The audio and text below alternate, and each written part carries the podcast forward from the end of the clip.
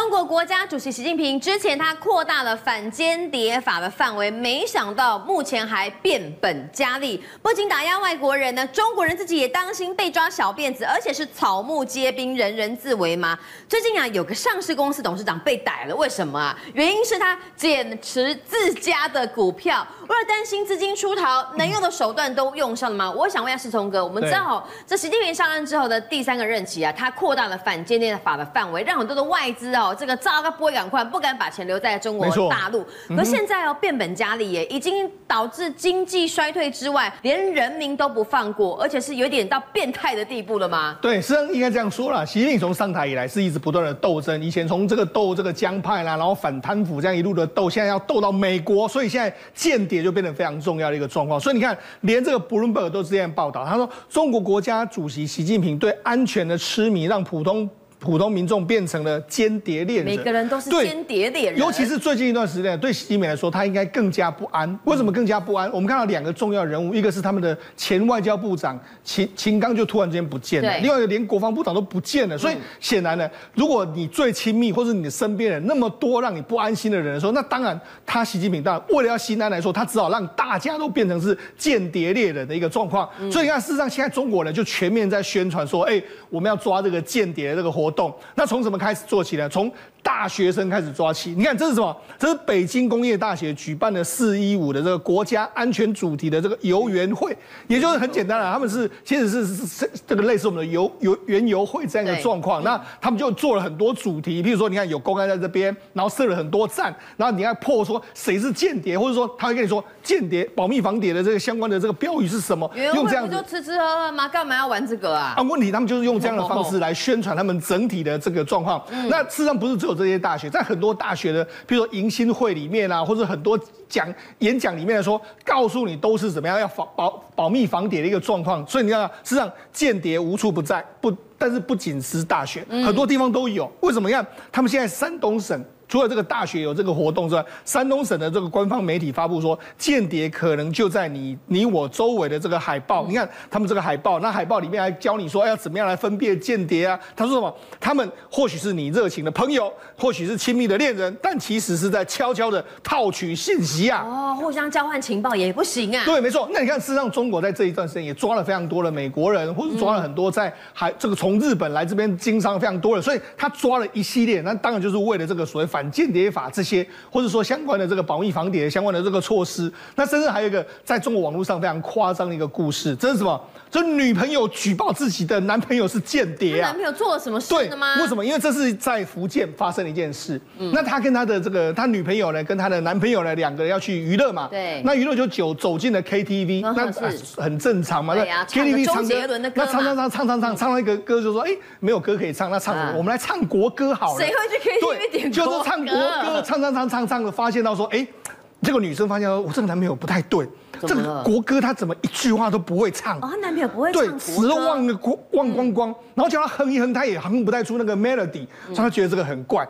嗯，他觉得这个他听人家说这个怎么就连国歌都听不出来？你国小不是有听？我们国小升旗典礼不是就要听唱国歌吗？还要抄写国歌，你怎么完全都都没办法讲出来？所以就怀疑说这个我男朋友搞不好是间谍，是外国人啊，走火入魔。对，然后他就到这个就去警察局举报他。显然有点走火入魔的这个状况了啦。好，那除了这个哈，呃，情侣之间互相猜忌之外哈，如果说你不说话，可能也会有事情，因为哈，随时有镜头在照着你，你却浑然不自知。对，没错。那除了就是说你可能要举报间谍之外，另外一个就是彻底的控制你。你看这个，你看我们看这个画面，这画面你看这么这个在墙壁上面、天花板上面有这么多的镜头，camera。一间房间里面有这么多的。这是在这是在教这在。这个所谓他们的教室里面，这是湖南幼儿师范高等学校的这个学校里面，教室都装了这个监视器，而且有二十台监视器，而且它它的这个教室一侧还有一个中央显示器在这边，所以也就告诉你什么？哎，中央显示器可以看到你的这个状况，那你可以看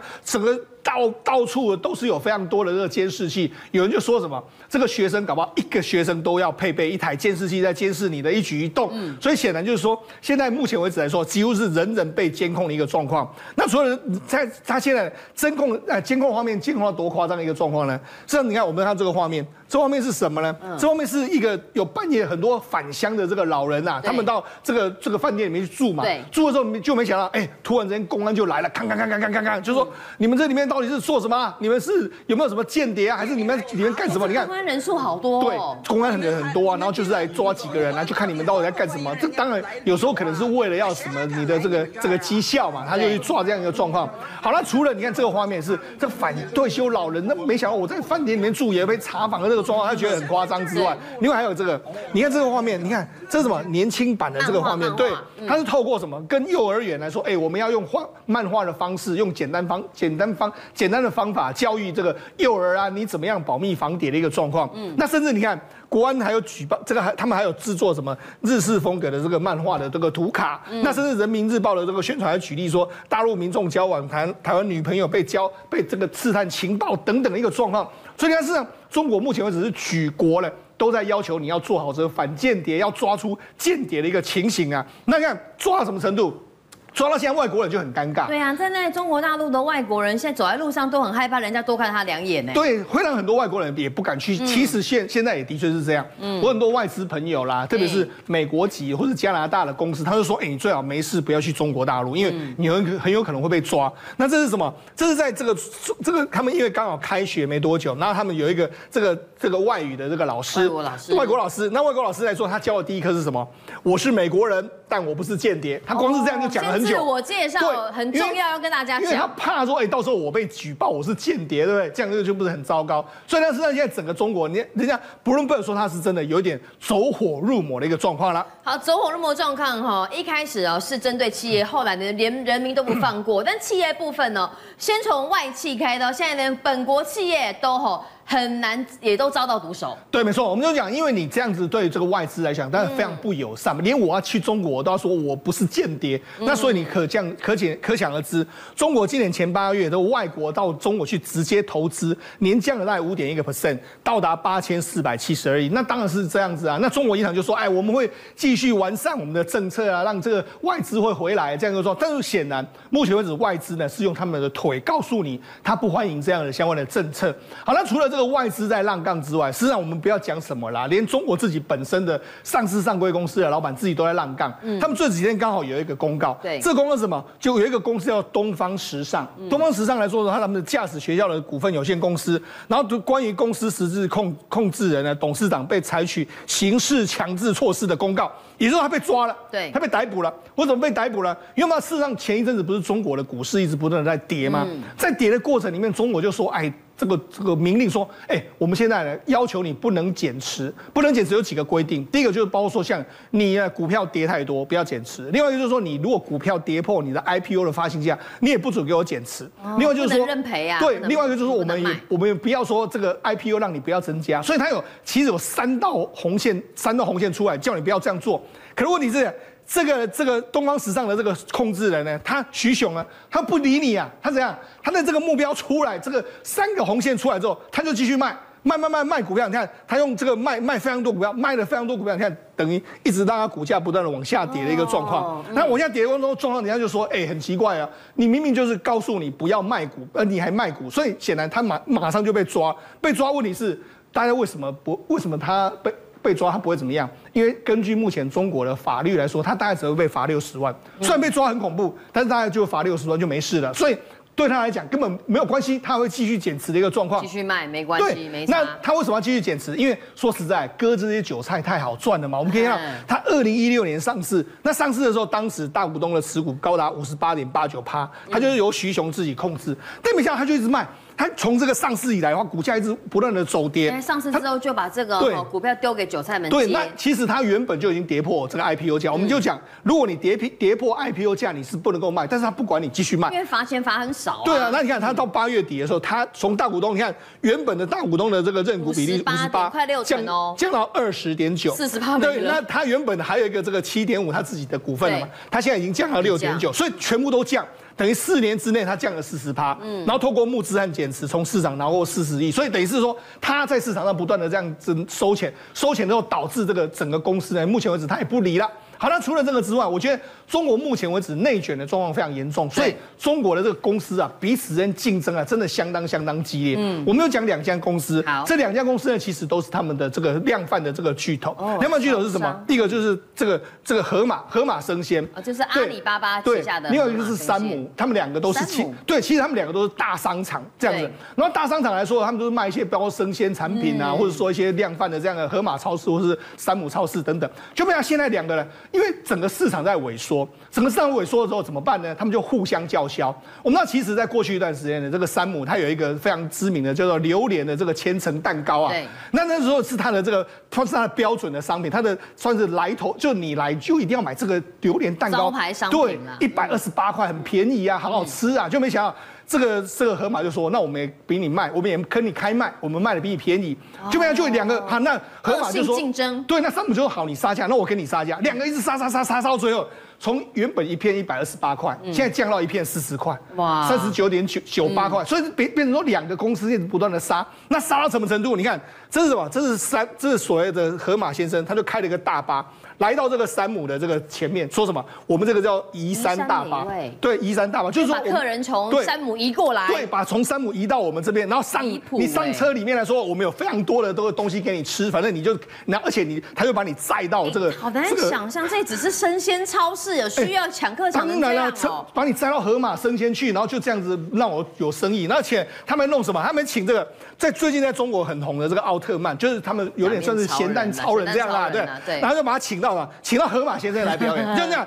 你看他们这些人，这些都是小孩子或者爸妈就在那边看，然后看了之后，他们就哎，就这样用这样就在那边抢来抢去。所以你看。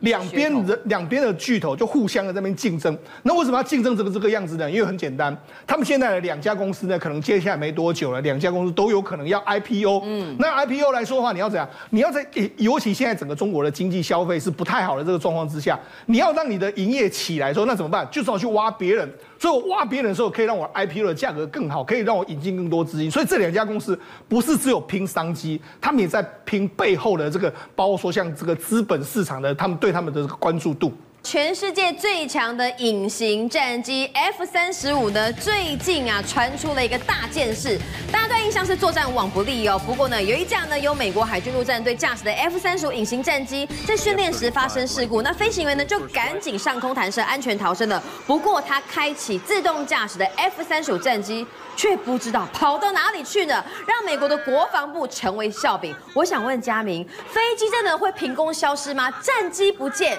，F 三十五很贵不见了，但在美国的这国防史上。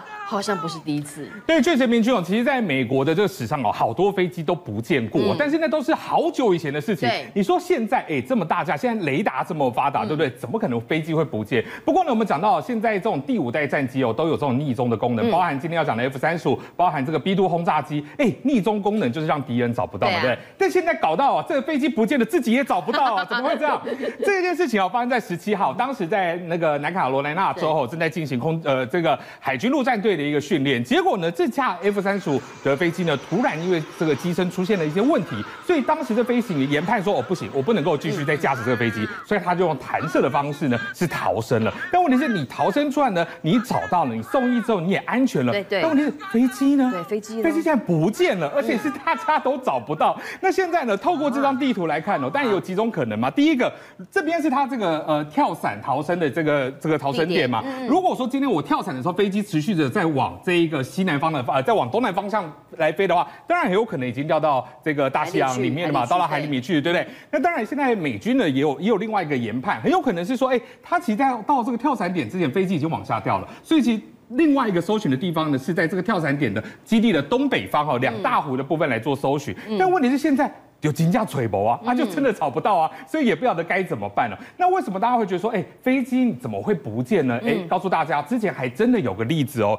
这个是在一九八九年，其实也距离现在没有多远哦。这个是苏联空军的米格二十三号战机哦。它当时起飞之后呢，因为飞行员认为说这飞机的发动机出现了状况，所以他就呃这个弹弹射来逃生了。但这飞机没有往下掉啊，因为它开启了自动驾驶，就像这样子，它持续在这个空中一直飞，一直飞，没有人驾驶，它继续往。往前飞。所以从包含呃到了进入到波波兰啊，进入到东德、西德，甚至进入到这个呃这个荷兰的这一个领空的时候呢，美军出动 F 十五要去拦截。所以大家想说，这是 F 三十五，你现在不见了，有没有可能跟他一样来个九百公里大长征？哎，不晓得。那现在既然大家都找不到，那美军也没办法了。好，可以看到空军基地，他竟然在这个社群网站上发文，说什么你知道吗？说哎，如果民众有发现这架失踪的飞机的话呢，哎，打这个电话，好，看好哇，好，告诉我说你找到了。对，那就表示说你真的没有办法了嘛，对不对？打电话来找哦。对啊，就是叫，就是已经我已经找不到了哈，所以叫大家来帮忙找。所以这件事情在网络上哈，大家骂翻了，干翻了。为什么这么说？现在有越来越多这种迷因的图片、影片开始出来，包含你看这个影片哦，就是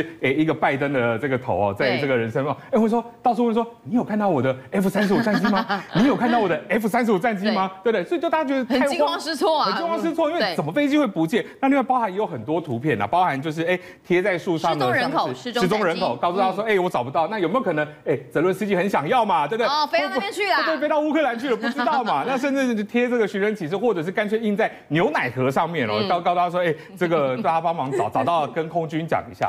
不过现在哦，包含画面上看到了，就是也有这种呃梗图啊，说在 eBay 的网站上面出现，哎，有人在卖二手的 F 三十，有人在卖，有人捡到了吗？啊，这当然是开玩笑了哈，就是酸你一下哈，而且还注明是 used 的哈，是二手的。那所以现在也有阴谋论者讲说，哎，这么大架的飞机不可能凭空消失，那有没有可能是有人要把这个飞机偷偷给送到海外去，把它给藏起来呢？因为这中间有相当多关键的核心机密。不过现在。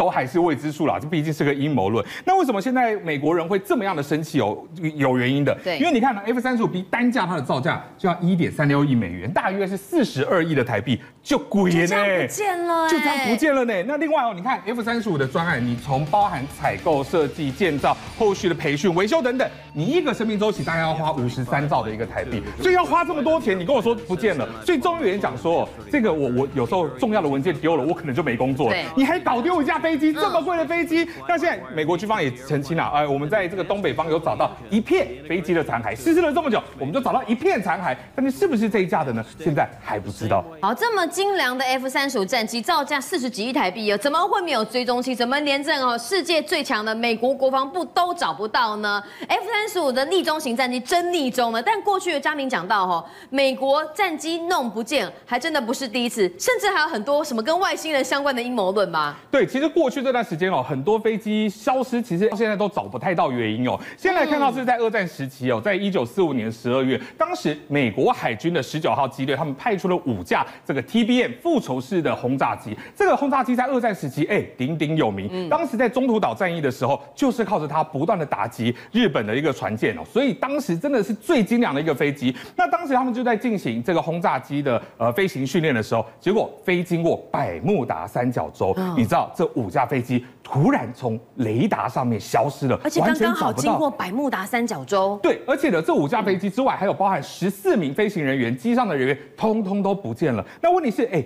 我这么精良的飞机有五架不见了，那怎么办？对，赶快去找啊，对不对？所以当时马上哦，又派出了这一种叫做 B 呃 PBN 和马丁水手的这个飞机。这个飞机很特别，它是属于海空两用的一个飞机，它平常也是可以降落在海上。所以我透过这种海空两用的飞机，我还来进行。大规模的搜寻嘛，明军就像这样子，有没有可以停在海上？我要进行搜寻，去找嘛。这五架飞机，十个人跑哪去了？结果后来出动这一个海空的这飞机去找之后，这些飞机马不基啊，哎，跑到百慕大三角洲协寻，就自己也不见了，也不见了。所以包含飞机也好，机上十三个人也通通都不见了。所以到目前为止。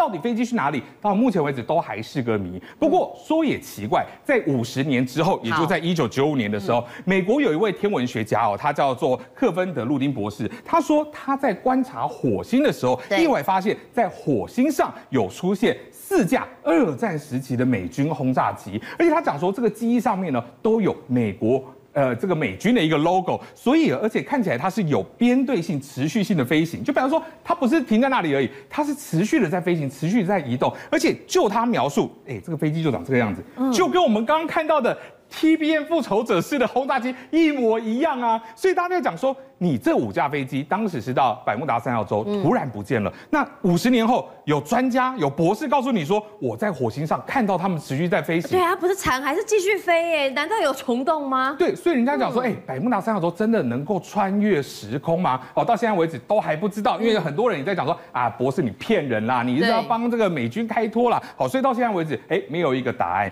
不过也有其他事情哦，是真的也很诡异哦，包含这在一九九呃一九四四年，也就刚刚的前一年哦，对，这个美军一架。C 四七哦，它是非常大型的一个训练机，它要飞往阿拉斯加基地，结果呢，飞机同样也是消失了。不过这一次飞机又找到，因为飞机坠毁，撞山坠毁，而且当时哦，就像这样，整架飞机就像铝罐被压扁一样，整个完全变成碎片，看起来撞的蛮惨的。对，那你找到飞机了，那你一定知道，哎，机上十九个人一定遗体在这里面嘛，对不对？结果去找发现完全没有看到这十九个人，而且你觉得，哎，没有这十九个人，那那那问题是你身上总会有残留一些东西啊，你的包包也对你。包包也好，或者是哎、欸，可能会有一些血迹啊，对而且他们发现哎、欸，通通都没有，连血迹都没有。而且你照讲，你飞机出事的时候，你一定会赶快解开这个安全带嘛，你要赶快逃生嘛，对不对？之类的，对。就发现安全带还扣的好好的，位置上面的安全带是全部扣紧的，对，完全连要逃生的迹象都没有，就好像这十九个人凭空消失了一样。嗯、所以现在有当时就有几种不同的论调，第一个就是认为说，哎、欸，这架飞机的十九个人。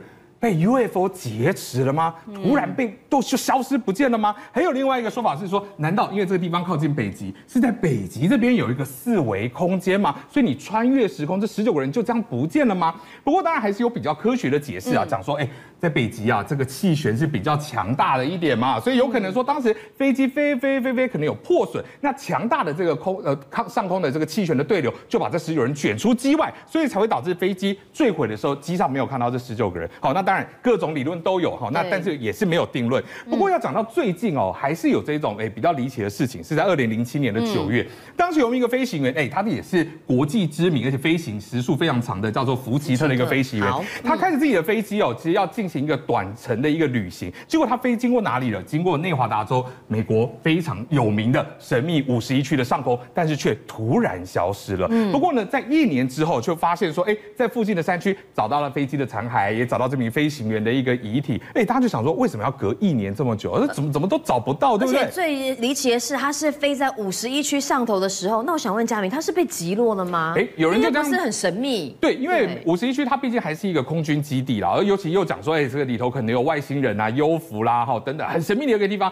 它的本来上空就有画质所谓的一个禁航区，飞机是不能够经过的。对，所以有人在讲就是说，哎，会不会它飞经过的时候被一些呃长城的一些防空武器、导弹给打下来啊？对不对？嗯。但是问题是，有去看它飞机没有被击落的一个迹象。那小东西，那会不会是一些干扰器哦，导致它飞机可能呃仪表板会失控啊、机器失灵啊，所以导致你会直接哦撞到旁边的山上啊？这不晓得。但是问题是，美军是否认这件事情的。但现在有科学家就讲了，哎。有可能是什么样的原因？有可能啊，是五十一区附近哦，容易出现这种强对流导致的下级暴流。哎，这听起来有点复杂，对不对？它主要也是因为对流所产生的一个空气变化。明句就像这样子，好，这看起来雾雾的，好，它有可能是雨的，但是它大部分是风。好，所以你又是看到是很高速的风，对，它的而且它的风是从上往下去去吹吹下来的，下冲。对，所以我们在讲飞机起飞有时候怕侧风，哈，但是问题是像这种往下吹的强风就非常可怕。尤其你看啊，这个如果在市区，你看那小朋友原本骑脚踏车有没有就被这个强风给吹倒了，而且旁边的树就站都站不稳哦。而且当这个气流逐渐在靠近的时候，甚至整个人会像这样哦要被吹走了一样。所以你就知道这个风速非常快。好，那所以科学家就讲说，这个风速有可能来到时速一百六十公里。所以透过动画你也可以看到，这种强对流进来的时候，当它呈现一个非常强劲的下沉气流，你飞机经过这边很有可能就被这个风给往下带，所以导致这个飞机有可能坠毁的一个状况啊。那当然现在哦，对于这个五十一区哦，还是有很多的传说在里面哦，到底会不会是这样？哎，这是科学家目前解释，有可能是这样的情形。而且最可怕的是下级暴流，因为它是突发性的这种对流云带，所以它没有办法说，哎，我透过仪器预先知道，没有知道说，哎，我前面我经过这里的时候会遇到这个所谓的强对流这样的一个下级暴流，它是突然发生的，对，突然发生的。那当然也跟五十一区这个地方它的地理环境有相当大的关系，连带有造成什么样的原因呢？现在都还是个谜。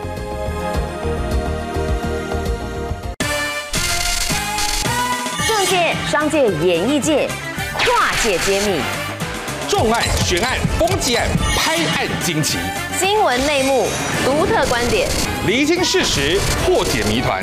我是陈明君，我是李佳明，敬请锁定五七新闻网，真相不漏网。